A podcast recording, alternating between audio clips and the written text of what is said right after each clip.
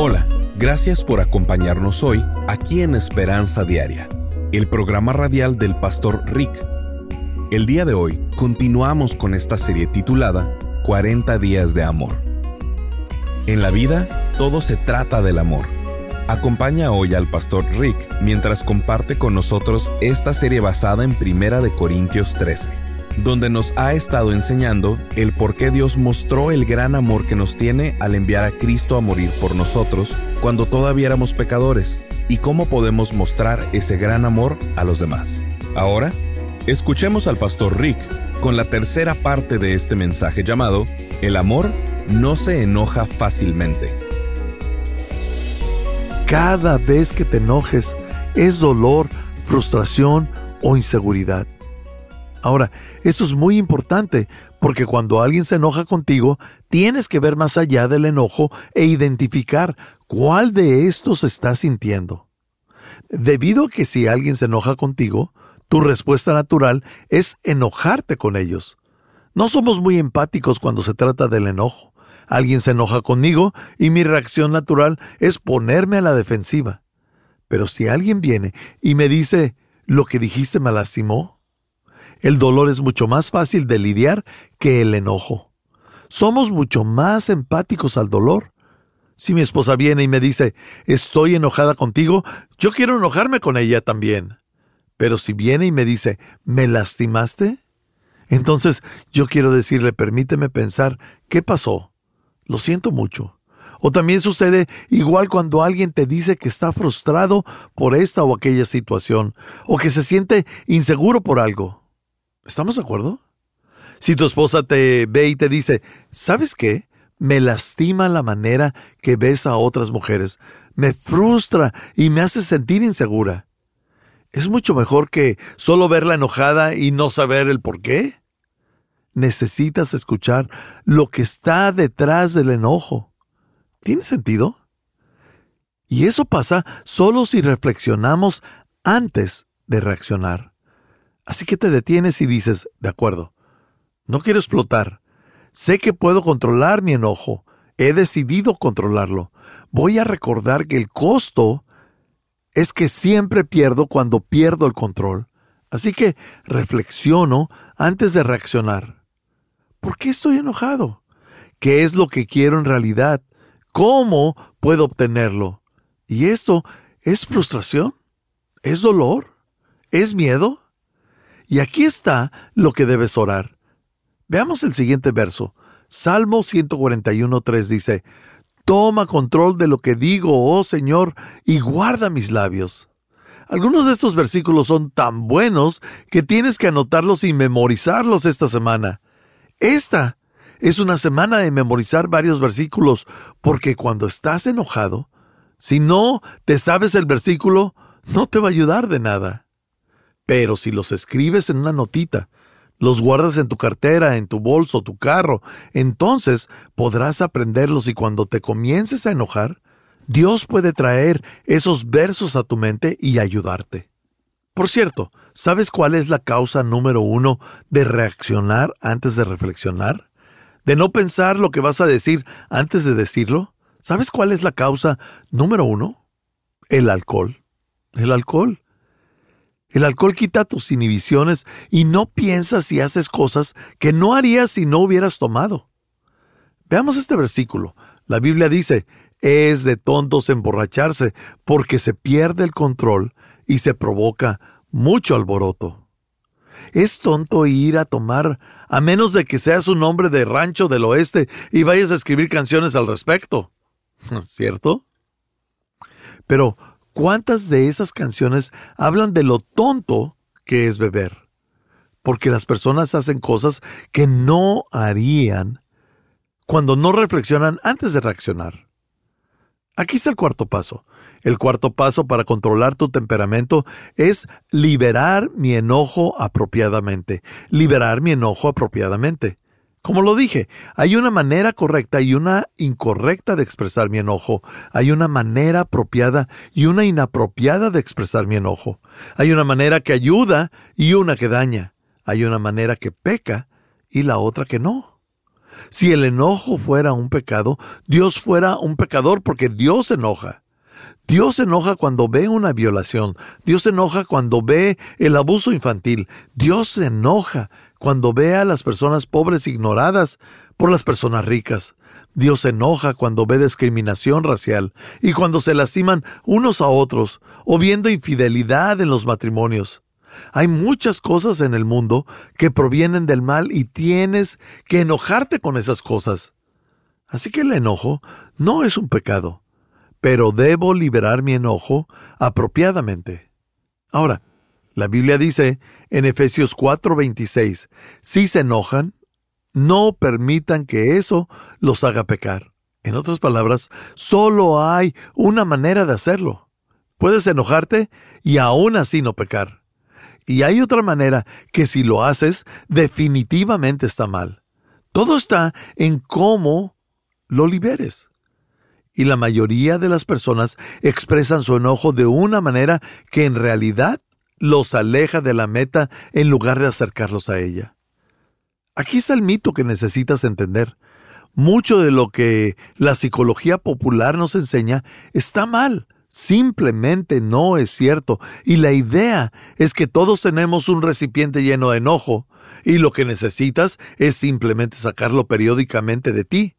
Tirar todo lo que tienes adentro y explotar, expresar, descomprimir, sacar todas tus emociones con alguien y removerlas de ti. Entonces el recipiente estará vacío y todo estará bien. Así que dicen que es bueno que expreses tu enojo porque no tienes que acumularlo, sino que tienes que vaciarlo. Hay sistemas completos de psicología, como el del grito primal, que dice que si gritas lo suficiente, bueno, todo el enojo que tenías desde chico se irá. Solo hay un problema con eso. No funciona. Lamento decirte esto, pero no tienes un tanque en tu corazón lleno de enojo. Tienes una fábrica que lo puede seguir produciendo y hay mucho más de dónde vino eso. Esta fue una porción del mensaje de hoy con el pastor Rick Warren. El resto del mensaje lo escucharemos en tan solo unos minutos. Pero primero, si deseas conocer más acerca del ministerio del pastor Rick, simplemente ve a pastorrick.com. Así es, pastorrick.com. Mientras estés ahí, suscríbete para recibir gratis por correo electrónico el devocional diario del pastor Rick. Además, encontrarás otras excelentes herramientas de estudio que tenemos disponibles. También nos puedes llamar al 1-949-713-5151. Repito, 1-949-713-5151. Cuando apoyas este ministerio con una donación financiera, te enviaremos una copia del audio completo de esta serie llamada 40 días de amor. Recibirás el audio completo sin comerciales. Lo puedes descargar totalmente gratis en formato MP3 de alta calidad. De esta manera, puedes compartir la palabra de Dios con tus amigos, familiares y compañeros de trabajo Comunícate con nosotros para solicitar esta serie en audio llamada 40 días de amor. Simplemente ve a pastorrick.com o llama al 949-713-5151. Nuevamente es pastorrick.com o llama al 949-713-5151. Gracias por tu apoyo. Una vez más, aquí está el Pastor Rick. Lamento decirte esto, pero no tienes un tanque en tu corazón lleno de enojo. Tienes una fábrica, tienes una fábrica que lo puede seguir produciendo. Y hay mucho más de él de donde vino. Muchos estudios, muchas investigaciones repetidas veces han demostrado que la agresión solo genera más agresión. El enojo solo genera más enojo y sobrepasar los límites hace que tengas más facilidad de hacerlo la próxima vez. Después se vuelve un hábito, un patrón perpetuo, y eso se genera cada vez más. Sacar el enojo de tu pecho no lo reduce, de hecho, crea situaciones que pueden generarlo más. Fíjate, la Biblia dice en Proverbios 15.1, la respuesta amable calma el enojo, pero la respuesta grosera lo hace encenderse más. Ahora, todos sabemos eso. ¿Alguna vez te has dado cuenta de que si hablas fuerte, la persona que está a tu lado te contesta igual de fuerte? Y mientras más fuerte hables, más fuerte te hablan y empieza a cambiar de tono la conversación. Así que, si quieres que el nivel de tu enojo en tu relación sea menor, habla bajo y lento. No fuerte y rápido, bajo y lento, bajo y lento. La respuesta amable calma el enojo, apacigua el enojo. ¿El enojo de quién? Bueno, para empezar, el tuyo. Cuando hablas fuerte, te enojas más. Cuando hablas bajo y lento, te hace más calmado. Incluso antes que haga efecto en tu respuesta. Ahora, ¿cuál es la mejor manera de lidiar con el enojo? Bueno, te diré tres maneras las cuales no funcionan, que son las que el mundo te enseña, y luego está la manera de Dios. No lo suprimes, no lo reprimes, no lo expresas, lo confiesas. ¿Lo entendiste? Lo volveré a decir uno a la vez. Primero, no lo suprimes. Escribe eso, no lo suprimes. Ahora, ¿qué significa suprimir? Significa cuando lo acumulas, cuando lo guardas muy dentro de ti, cuando guardas enojo dentro. Es como cuando agitas una botella de Coca-Cola, eventualmente va a explotar y se saldrá por todos lados. A veces con alguien que no tiene nada que ver con la persona que te hizo enojar. Suprimirlo, empujarlo para que no salga, no funciona. Como mencioné anteriormente, si no lo hablas, tu cuerpo lo sufrirá. Si te tragas tu enojo, tu espalda, tu estómago, tu cuello o lo que sea llevará la cuenta y tu cuerpo lo mostrará de alguna manera. No lo suprimas. Eso es almacenarlo dentro de ti. La segunda cosa que no debes de hacer es reprimirlo. ¿Qué significa reprimirlo? Reprimirlo significa negarlo. Significa decir, no estoy enojado, Reprimirlo quiere decir pretender, como si no te pasara nada, que no está haciéndote sentirte irritado, que no estás enojada con tu esposo o con tu esposa, con tu mamá o tu papá o tu hermano o tu hermana, incluso con tu novio que tomó ventaja de ti. No lo reprimas. Esto significa que pretendes que nunca pasó. Es negación. Eso tampoco funciona. Ahora, hay una palabra para enojo reprimido. ¿Sabes lo que es el enojo reprimido? Es depresión. Depresión. La causa número uno de la depresión es el enojo reprimido. Cuando te guardas el enojo, causas depresión. Esa no es la única causa de la depresión, pero es la causa número uno. La depresión es a menudo enojo acumulado. Es tragarte tus emociones y tu enojo la mayoría de ustedes saben, si han venido a Saddleback por un largo tiempo, las historias locas sobre Kay y yo en los primeros años de nuestro matrimonio. Cuando nos casamos, no nos conocíamos en realidad. Nos comprometimos, yo me mudé a Japón y ella a Birmingham, Alabama. Estuvimos separados en todo nuestro tiempo de comprometidos. Cuando nos casamos, fue como, bueno, sí, nos amábamos el uno al otro, pero también era como que, ¿quién eres tú? Nosotros descubrimos después de casarnos que éramos polos opuestos. Me refiero, opuestos en cada célula de nuestro ADN. Yo lo veo de esta manera, tú lo ves de esta manera. Tú dices bajo, yo digo alto. ¿Por qué? Pues no lo sé. Literalmente polos opuestos. Empezamos a pelear desde la luna de miel. No estoy inventando. Seis meses después, nuestro matrimonio iba de mal en peor y ambos nos sentíamos decepcionados. Nosotros pensamos, ¿qué pasó? Nosotros estábamos enamorados. Sentimos que Dios nos unió, pero éramos tan diferentes. El problema es que éramos muy inmaduros. Déjame darte consejo matrimonial y consejo en general en una palabra. ¿Listos? Madura.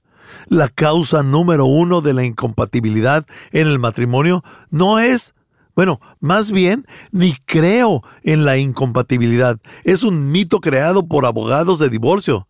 Cualquier pareja puede ser compatible si ambos están decididos a madurar. Si están dispuestos a no ser egoístas. La raíz de todos los problemas es el egoísmo. Yo quiero lo que quiero cuando yo lo quiero, y tú quieres lo que quieres cuando tú lo quieres mi voluntad y mi ego. Enfrenta tu ego y vamos a pelear. Es todo sobre el yo, es todo sobre mí, yo. No es sobre nosotros, es sobre mí, es sobre mi yo. Aun cuando una persona quiere ser un nosotros, si la otra persona quiere ser un yo, entonces tendrán problemas. En serio, solo se resume en madurar. ¿Qué es la incompatibilidad? Es inmadurez. Cualquier par de personas pueden aprender a estar el uno con el otro si están dispuestos a madurar, si están dispuestos a amar, si están dispuestos a pensar más que en ellos mismos, si están dispuestos a comprometerse y pensar en el otro. Pero que y yo nos casamos y éramos miserables, éramos muy orgullosos para ir a consejería. Eventualmente lo hicimos y eso salvó nuestro matrimonio. Pero recuerdo cómo después de seis meses en nuestro matrimonio, Kay pensó que estaba volviéndose loca por la presión, pensó que estaba perdiendo la razón. Eh, yo estaba enfermándome de tanto tragarme mi enojo porque no sabía cómo soltarlo. Terminé yendo al hospital clínicamente deprimido. Sí, yo, Rick Warren. Eso fue hace más de 30 años, clínicamente deprimido. Recuerdo el psiquiatra acercarse a mí y ese hombre se parecía a Sigmund Freud y pensé, en realidad estoy en problemas. ¿Sabes de quién hablo? Ese tipo con la barba larga y todas las características. Él era ese alemán y lo único que le faltaba era la pipa. Me mira y solo estoy acostado ahí en la cama del hospital y me dice, ¿por qué estás enojado? Y le dije, no estoy enojado, estoy deprimido. Y él dijo, no, estás enojado. Yo dije, no estoy enojado, estoy deprimido. Y él dijo, estás enojado. ¿Por qué razón estás enojado? ¿No lo vas a admitir? Esa es la razón por la que estás deprimido. Y le dije, no estoy enojado. Él dijo, la depresión es rabia congelada. Bueno, la verdad es que sí estaba enojado. Me sentía engañado, me sentía decepcionado, me sentía como, hey, ¿no se supone que debería de ser de esta manera? Me da mucho gusto que hayamos podido aguantar un poco más y haber ido a consejería. Nos estaba costando 100 dólares a la semana la consejería. Para ese tiempo yo estaba ganando 800 dólares al mes dando clases en un colegio acumulé una cuenta de 1.500 dólares en deuda en mi tarjeta de crédito. A lo mejor dirías, no puedo pagar consejería. Yo te digo, ¿cuánto vale tu matrimonio? Yo pagaría un millón de dólares, pagaría hasta 10 millones de dólares por lo que tengo ahorita. El día de hoy tengo un gran matrimonio. Mi esposa es mi mejor amiga, es mi amante, mi amiga más cercana. No habría una iglesia de Saddleback de no ser por ello. Te quiero decir que cuando alguien dice no podemos pagar consejería, no puedes pagar el costo de no tenerla. ¿Cuánto vale tu felicidad? ¿Por cuánto salvarías tu matrimonio? Me refiero, yo hubiera estado en un divorcio hace muchos años. No estaría aquí hablando con ustedes, ayudándolos si me hubiera rendido en mi matrimonio, diciendo, bien, éramos incompatibles. Sea como sea, la verdad es que lo reprimí y eso estaba causando mi depresión. No lo reprimas, no lo suprimas. La tercera cosa que no debes hacer es expresar el enojo. No lo expreses, porque cuando expresas tu enojo, tiendes a crear más enojo. Cuando expresas el enojo de una manera inapropiada, dañas la relación. Ahora, todos tenemos nuestra manera favorita de expresarlo, y todas son inapropiadas. Nadie es más santo que nadie. Algunos de ustedes son cinta negra en el sarcasmo. Cuando alguien te hace enojar, sacas ese cinturón y tu lengua es como... Ya sabes, cortar, cortar, cortar. Tú tienes una lengua de kung fu y eres bueno en los cortes fríos. Tienes una boca cortante. ¿De acuerdo? Y estás orgulloso de eso. Oh, soy muy ingenuoso. Escucha lo que acabo de decir. Estás destruyendo la relación con tu sarcasmo y cortas y cortas y cortas. Esa no es la manera de expresar el enojo. Otros de ustedes no son sarcásticos. Ustedes no son tan ágiles con sus palabras, pero son demasiado buenos para la manipulación. Y tu eslogan es, no te enojes, mejor véngate. Esa mujer que habló de eso desearía nunca haber dicho eso sobre mí y detrás de las cámaras tratas de averiguar cómo manipular, lastimar y destruir a esa persona que te está lastimando. Tienes un plan maestro de guerra. Muchas películas están basadas en eso, tratando de ver cómo estar a la mano con vengarse, manipular. ¿Eso no es mejor que el sarcasmo? Ahora, otros de ustedes son un volcán. Ustedes solo explotan y dejan que la lava salga de ustedes. Es algo maníaco, ¿sabes? Simplemente sale por todas partes. Algunas otras personas creen que son polvo y dicen, pobre de mí, soy un mártir, a nadie le caigo bien, todos me odian, mejor me voy a comer unos gusanos. Tienes tu propia manera de manipular y todos en la familia saben que mamá está haciendo pucheros. Todos tienen que estar haciendo lo que ella quiere, porque si no se hace a su manera, entonces todos la van a pasar mal. Ninguna de estas maneras son apropiadas ya sea que tú hagas la manipulación sigilosa o explosiva. Cualquiera está mal. Esto es Esperanza Diaria, el programa radial del pastor Rick. Estás escuchando nuestra serie llamada 40 días de amor. Si no pudiste sintonizar alguno de los programas, visita pastorrick.com y escúchalos en línea en cualquier momento. Cuando estés ahí, asegúrate de suscribirte para recibir gratis por correo electrónico el devocional diario del pastor Rick. Además, encontrarás otros excelentes recursos disponibles para ti en pastorrick.com. Si deseas contactar al pastor Rick para hacerle saber cómo este programa te ha bendecido, por favor envíale un correo electrónico a esperanza@pastorrick.com. Así es, esperanza arroba pastorrick.com. Cuando apoyas este ministerio con una donación financiera, te enviaremos una copia del audio completo de esta serie llamada 40 días de amor. Recibirás el audio completo sin comerciales. Lo puedes descargar totalmente gratis en formato MP3 de alta calidad.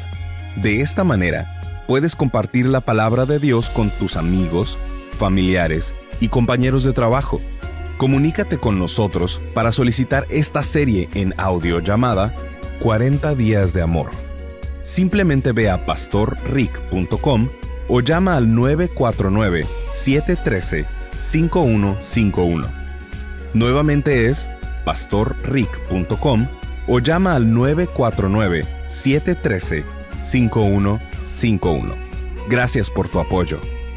Una vez más, aquí está el pastor Rick. En una ocasión, un predicador me dijo que el 90% de lo que Dios quiere decirte son palabras de aliento. Creo que eso es verdad. Si lo único que escuchas de Dios son mensajes negativos, estás escuchando a Satanás, no a Dios. La Biblia dice que Satanás es el acusador de los cristianos.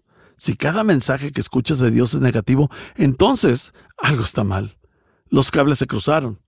Por eso es tan importante que confrontemos lo que escuchamos y lo que pensamos con la palabra de Dios, porque la palabra de Dios siempre es verdad. Gracias por escuchar y cuéntame de ti. Escríbeme a esperanza.pastorrick.com y sintonízanos la próxima vez para seguir aprendiendo sobre la palabra de Dios y así recibir nuestra esperanza diaria. Este programa está patrocinado por el Ministerio de Esperanza Diaria y por tu generoso apoyo financiero.